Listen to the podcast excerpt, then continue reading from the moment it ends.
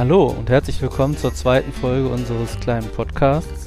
Wir haben uns das letzte Mal damit verabschiedet, dass Pascal vorgeschlagen hat, dass man bei Karriereschritten und Gehaltserhöhungen sich doch belohnen könnte, indem man die Arbeitszeit reduziert.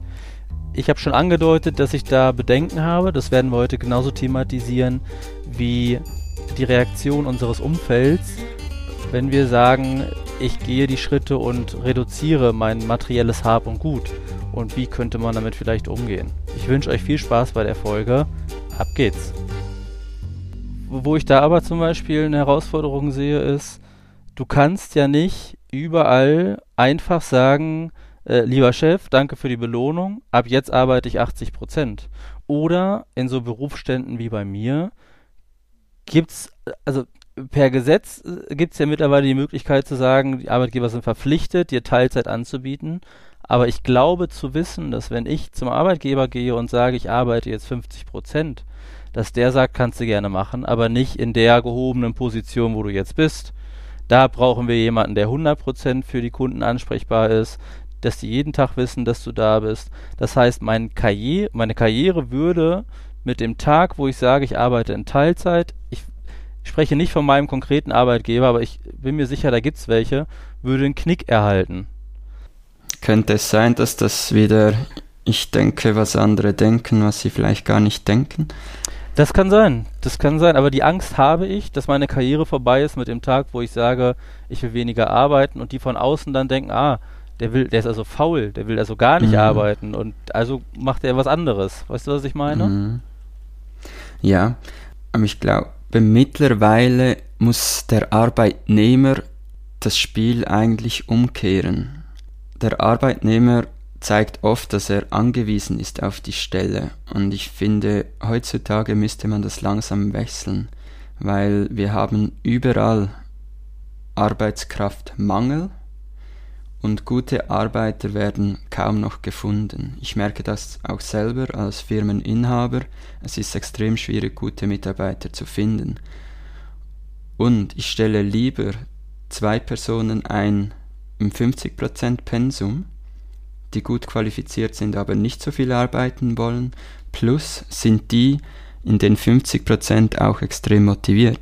Ich glaube, man kann das seinem Arbeitgeber extrem gut verkaufen, dass wenn ich mir einen Tag mehr freinehmen kann, dann bin ich in den 80% noch viel konzentrierter, viel produktiver. Es gibt weniger Kaffeepausen oder Smalltalk, weil sind wir mal ehrlich, der Freitag ist oft einfach mit Kollegen noch diskutieren, was machen wir am Wochenende und komm, wir trinken noch schnell einen Kaffee, dann ist auch wieder eine Stunde vorbei, wo gehen wir Mittagessen, heute könnten wir doch mal auswärts gehen. Und wenn wir zurückkommen, gibt es zuerst noch mal einen Kaffee. Und dann schauen wir mal. Und ach, ja, in Deutschland hört man ja auch um 3 Uhr auf am Freitag, oder nicht? ja, ich jetzt nicht, aber ja, ja. viele, ja. Ja, ja. Ich glaube nicht, dass man in 100% produktiver ist als 80% und das habe ich auch bei mir selbst gemerkt. Wo ich von 100% auf 80% gewechselt habe, war ich nicht weniger produktiv. Ich habe einfach alles in die 80% reingepackt. Aber es war immer schön am Montag zu wissen, hey, ich muss nur vier Tage arbeiten. Mittlerweile arbeite ich nur noch 60% und klar, für mich ist es auch einfach, ich bin mein eigener Chef, ich habe meine eigene Firma, aber ich arbeite in meinen 60% extrem produktiv. Und es gibt keine verschwendete Minute. Ich denke auch, dass das ein immer akzeptierteres Thema wird, weil man sieht es ja jetzt im Moment und das habe ich interessanterweise gestern, hat mich ein alter Schulfreund, Ausbildungsfreund besucht, dem ich im Jahr ein, zwei Mal spreche und dann habe ich ihm auch so meine Gedanken geschildert, die ich gerade habe. Und dann hat er gesagt, Patrick, wir haben uns so lange nicht gesehen und wurden so weit voneinander entfernt, aber das sind ähnliche Gedanken, wie ich sie habe. Und das ist ja nicht nur, das passiert nicht nur ihm und mir, sondern einer ganzen Generation, ne, wo gerade mhm. dieses Umdenken stattfindet. Und wenn diese Generation in die Position kommt, wo vielleicht darüber auch entschieden wird, darf jemand Teilzeit arbeiten, wer darf das und so weiter, dann wird es ja auch immer einfacher, ist ja auch klar. Mhm. Aber ich, ich sehe das gerade bei mir, dass sich immer noch viel über Arbeitszeit definiert wird, dass im, im Bekanntenkreis damit geprahlt wird, wie viele Stunden man abgerissen hat und wer der tollste Arbeiter ist, sozusagen. Und das ist, das passt halt nicht. Dann, wenn dann so einer wie ich kommt und sagt, boah, das ist mir aber alles zuwider in der Form, ne? Ja, da kommt halt wieder, gibt mir diese Beziehung eine mehr, einen Mehrwert, wenn ich mit Leuten spreche äh, und sie haben diese Einstellung, dann denke ich immer, ihr habt das Leben einfach nicht verstanden. Du kannst das Leben lang arbeiten, arbeiten, arbeiten und mit 70 denkst du vielleicht einmal an den Pascal, der Minimalist. Über ihn habe ich früher gelacht, aber eigentlich hatte er recht. Und dann ist es zu spät. Und was ich auch noch sagen wollte ist, wir haben heute so viele Möglichkeiten, die es früher nicht gab. Wenn du sagst, du möchtest 80% arbeiten und dein Chef sagt, nee, das geht nicht, dann gibt's LinkedIn. Dann schreibst ja. du einen kurzen Text auf LinkedIn und sagst, du bist Vater, du willst mehr Zeit haben für dein Kind. Und das ist wichtig, du willst auch ein Teil sein von der Erziehung, du willst mitbekommen, wie er aufwächst. Ich suche einen 80% Job und ich bin qualifiziert, weil ich wurde direkt noch befördert, aber als ich auf 80% gehen wollte, hat der Chef gesagt nein. Und dann geht es nicht lange, bis du ein Jobangebot hast, weil vor allem in Deutschland gibt es genug Firmen, tolle Firmen, Startups und auch große Firmen, die Leute suchen, die 80% arbeiten wollen. Zu sagen, wenn nicht, lieber Arbeitgeber, dann suche ich mir einen neuen, die waren natürlich noch nie so gut wie jetzt gerade da. Hm. Ähm, da gebe ich, da ich dir recht. Ja, und was denkt das Umfeld? Es ist immer schwierig. Ich habe das auch immer gedacht, was denkt jetzt mein Umfeld, wenn ich von 100 Quadratmeter auf 27 Quadratmeter gehe? Und ich glaube, am Anfang hat es niemand verstanden und alle haben gedacht, ich spinne. Aber mit der Zeit haben sie dann gemerkt, ich bin glücklicher, ich bin zufriedener und es entstehen plötzlich Dinge, die ich vorher nicht gemacht habe. Ich habe eine Firma gegründet, ich konnte mich selbstständig machen und das auch wegen dem Minimalismus, weil ich hatte fast keine Kosten mehr. Ich wusste, ich muss pro Monat ähm, 2000 Schweizer Franken Umsatz machen oder Gewinn machen und dann kann ich es mir leisten, selbstständig zu sein. Und in der Schweiz ist das vielleicht ein, zwei Aufträge. Das musst du dir mal überlegen. Am Anfang habe ich eine Woche gearbeitet und dann hatte ich meine Fixkosten gedeckt. Das ist krass, ja. Und das von heute auf morgen. Ich bin in die 27 Quadratmeter Wohnung, habe gekündigt, gekündigt und selbstständig gemacht. Und das ging vorhin nicht. Das war auch mit ein Grund, wieso ich zum Minimalismus kam. Ich wollte mich immer selbstständig machen, aber mit meinen Fixkosten von über 5000 Schweizer Franken wusste ich, es geht nicht. Ja.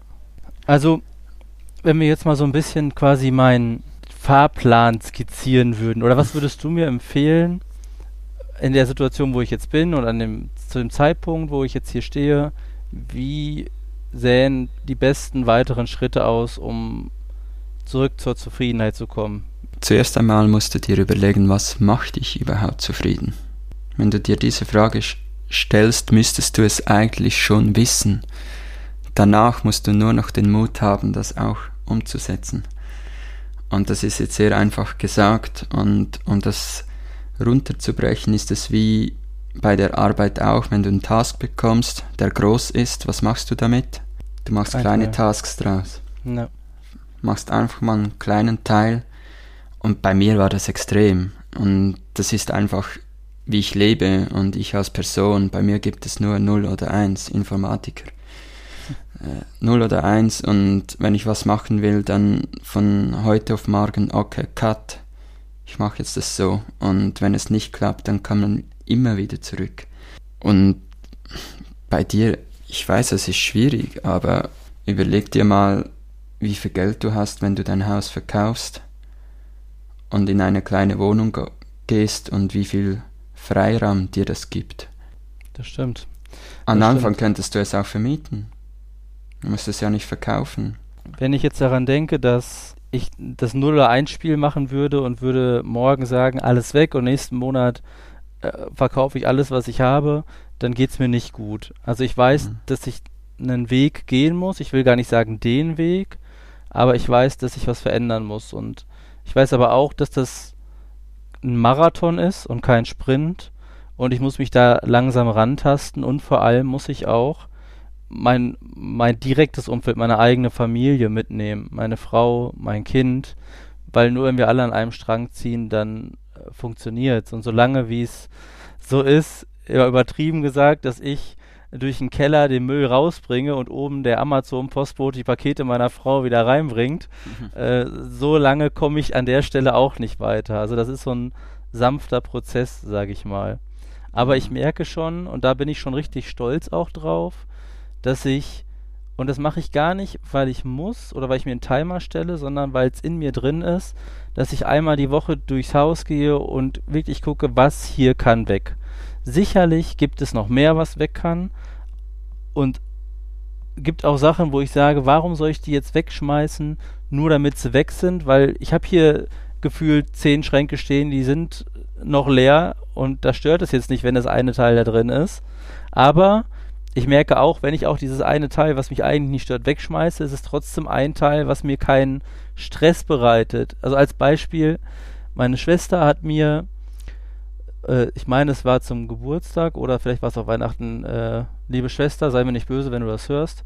Sie hat mir Europapark Rust Eintrittskarten geschenkt, meiner Frau und mir.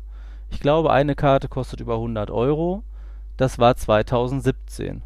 Seit 2017 hängen diese Karten bei uns an der Pinnwand, wo alle Gutscheine sind. Und ich gucke seit 2017, fünf Jahre jetzt, da drauf und denke mir, du müsstest es mal einlösen. Das war zumindest der Gedanke die ersten drei Jahre. Gutscheine sind in Deutschland drei Jahre lang gültig. Danach, die nächsten zwei Jahre, habe ich mir gedacht, ich müsste mal da anrufen und mal fragen, ganz vorsichtig, ob ich den auch einlösen kann, auch wenn die abgelaufen sind. Und heute habe ich sie genommen und weggeschmissen, weil ich habe so viel Energie und Sorgen, wenn ich da drauf gucke, dass ich jetzt gesagt habe, ich mache da jetzt einen Cut. Und mhm. es fühlt sich gut an, dass sie weg sind.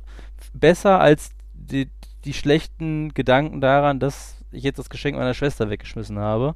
Aber das so als ein Beispiel, ne, dass solche Sachen auch wirklich befreien können. Und das sehe ich und das merke ich. Und nochmal, das ist jetzt der erste Schritt. Ich werde damit weitermachen. Und ähm, der nächste Schritt ist natürlich so ein bisschen monetäre Teilzeitarbeit auf Probe. Also was meine ich damit? Ich habe jetzt ein Einkommen und man kann ja relativ einfach ausrechnen, was für ein Einkommen habe ich denn noch, wenn ich jetzt 80 Prozent arbeite. Und aktuell wäre es so, wenn ich das machen würde, hätte ich gar kein Budget mehr kein, kein, ich nenne das Freizeitbudget, was ich im Monat ausgeben kann für irgendeinen Quatsch. Wenn ich mal sage, komm, ich will, keine Ahnung, neue Kopfhörer oder neue Schuhe, das gehört da alles rein, ähm, hätte ich dann nicht mehr. Das heißt, ich muss meinen Kostenapparat reduzieren, um dann überhaupt sagen zu können, ja, ich kann in Teilzeit arbeiten, ohne auf jeden Euro achten zu müssen, weil das will ich ja jetzt auch nicht. Jetzt auf Biegen und Brechen eine 50% Stelle machen und dann überlegen, kann ich mir jetzt die Brötchen kaufen oder die, das ist ja nicht das Ziel dann habe ich viel Zeit, aber kein Geld, um meine Zeit vielleicht irgendwie so zu nutzen, wie ich es gerne würde. Ne?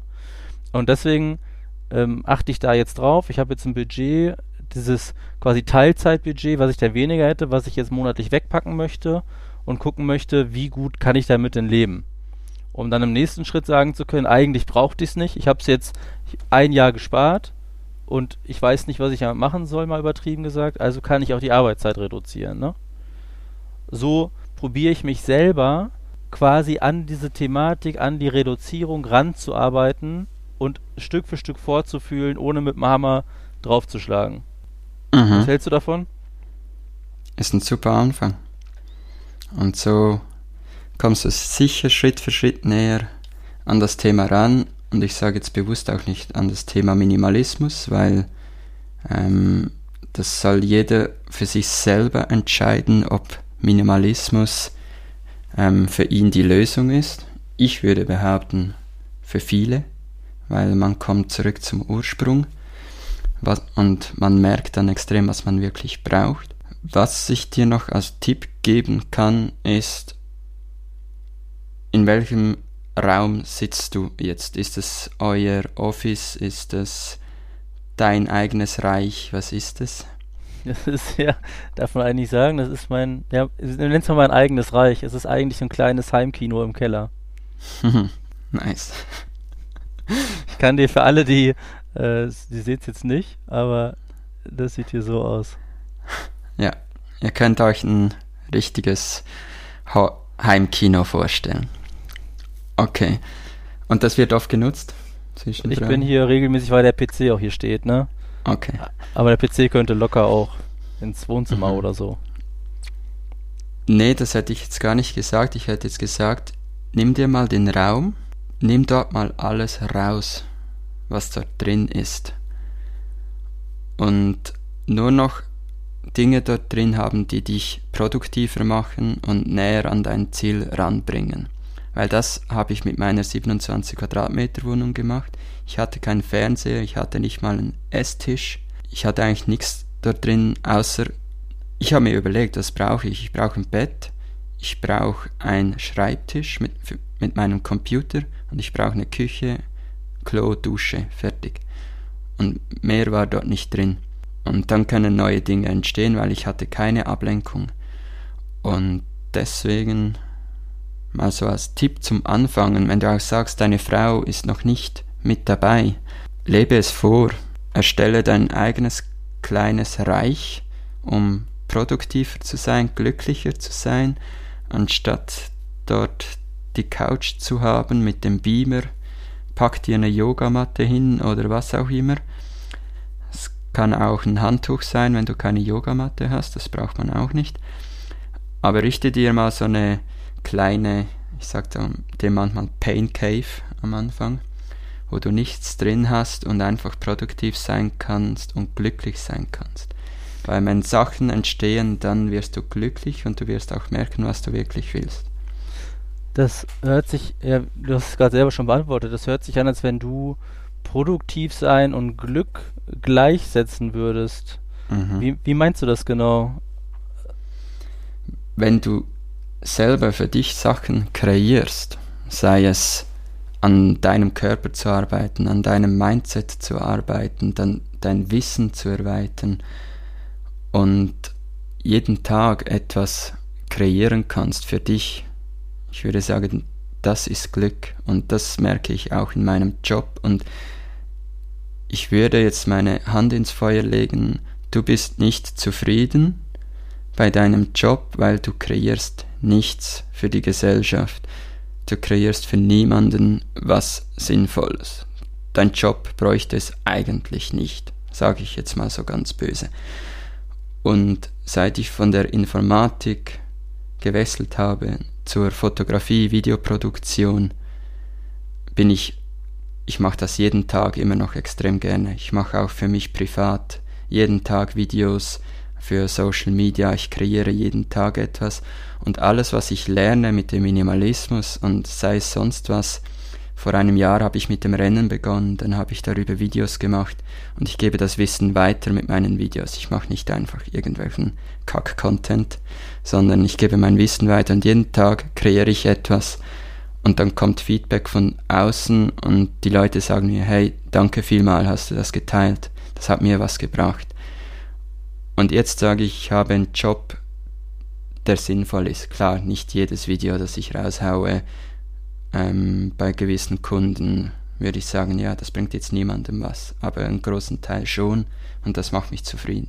Ja, da muss ich nochmal drum rumdenken, weil ich sag mal jetzt so auf die Spitze getrieben, macht es mich aktuell glücklich, wenn ich entweder Zeit mit meinem Sohn verbringe oder es macht mich auch glücklich, abends mit meiner Frau Trash-TV zu gucken, eine Stunde Temptation Island und einfach mal quasi die Rübe auszumachen, mhm. sodass ich, wenn ich jetzt auf die Yogamatte müsste, die ich natürlich hier bei dem Haushalt habe, klar, äh, jeden Scheiß hier, ähm, ich will mich ja nicht bestrafen oder ich will auch nicht in einen Zwang kommen. Das will ich damit nicht erreichen. Ne? Ich weiß auch von mir mhm. selber, sobald ich ein Muss hinter der Aktion habe, ist die Aktion in Gefahr. Deswegen wähle ich auch diese Step-by-Step-Geschichten, um mich langsam ranzuarbeiten. Also natürlich brauche ich kein Heimkino, Aber ich würde mit Sicherheit einen relativ großen Fernseher in meiner 27 Quadratmeter Wohnung haben wollen, auch wenn ich dann mit der Nase an der Scheibe hänge, weil das was ist, wo ich mich davor setze und Spaß dran habe. Ne? Ich will natürlich nicht in meinem freien Tag der 80 äh, Prozent Woche Fernseh gucken, darum geht's nicht. Aber daraus ziehe ich für mich ganz individuell einfach Entspannung, sage ich mal. Mhm. Aber ähm, da gebe ich dir auch vollkommen recht. Wenn ich jetzt, und das merke ich jetzt auch, wenn ich einen freien Tag die Woche habe, zum Beispiel, habe ich ja auch ganz andere Energie und Möglichkeiten zu sagen, so pass auf, Joggen macht mir auch Spaß, fange ich an, Fitnessstudio habe ich früher extrem viel gemacht, steige ich wieder ein oder entwickle neue, wie du sagst, kreative Ideen, in denen ich mich verwirklichen kann, weil jetzt ist es ja so, wenn ich abends 19, 20 Uhr nach Hause komme, da mache ich gar nichts mehr, da bin ich froh, dass ich mein Leben habe, gehe ins Bett, gucke Fernsehen und schlafe ein, ne? Also mhm. ich glaube, da geht es dann auch weiter, weil mein Kumpel, mit dem ich gestern geredet habe, sagte, er wüsste aktuell gar nicht, was er an dem Tag macht. Produktives, hat er auch gesagt, Produktives, wenn er dann frei hat. Aber ich denke, das kommt ganz von alleine, weil der Mensch schon so angelegt ist, dass er was zu tun haben muss, zu tun haben möchte. Nur jetzt gerade, woher? Woher soll mhm. das kommen? Tja, Woher soll das kommen? Das ist eine gute und wichtige Frage. Wie viel Energie haben wir noch nach unserem Arbeitsalltag, um uns zu entfalten? Das war der zweite Teil unseres kleinen Podcasts. Ihr seid, glaube ich, jetzt mittlerweile ganz gut im Bilde darüber, wo wir beide stehen, wo Pascal steht, wo ich stehe. Und nächste Woche gehen wir dann mal tiefer in ein Einzelthema rein. Uns hat Spaß gemacht. Wir freuen uns auf euch. Bis bald. Ciao.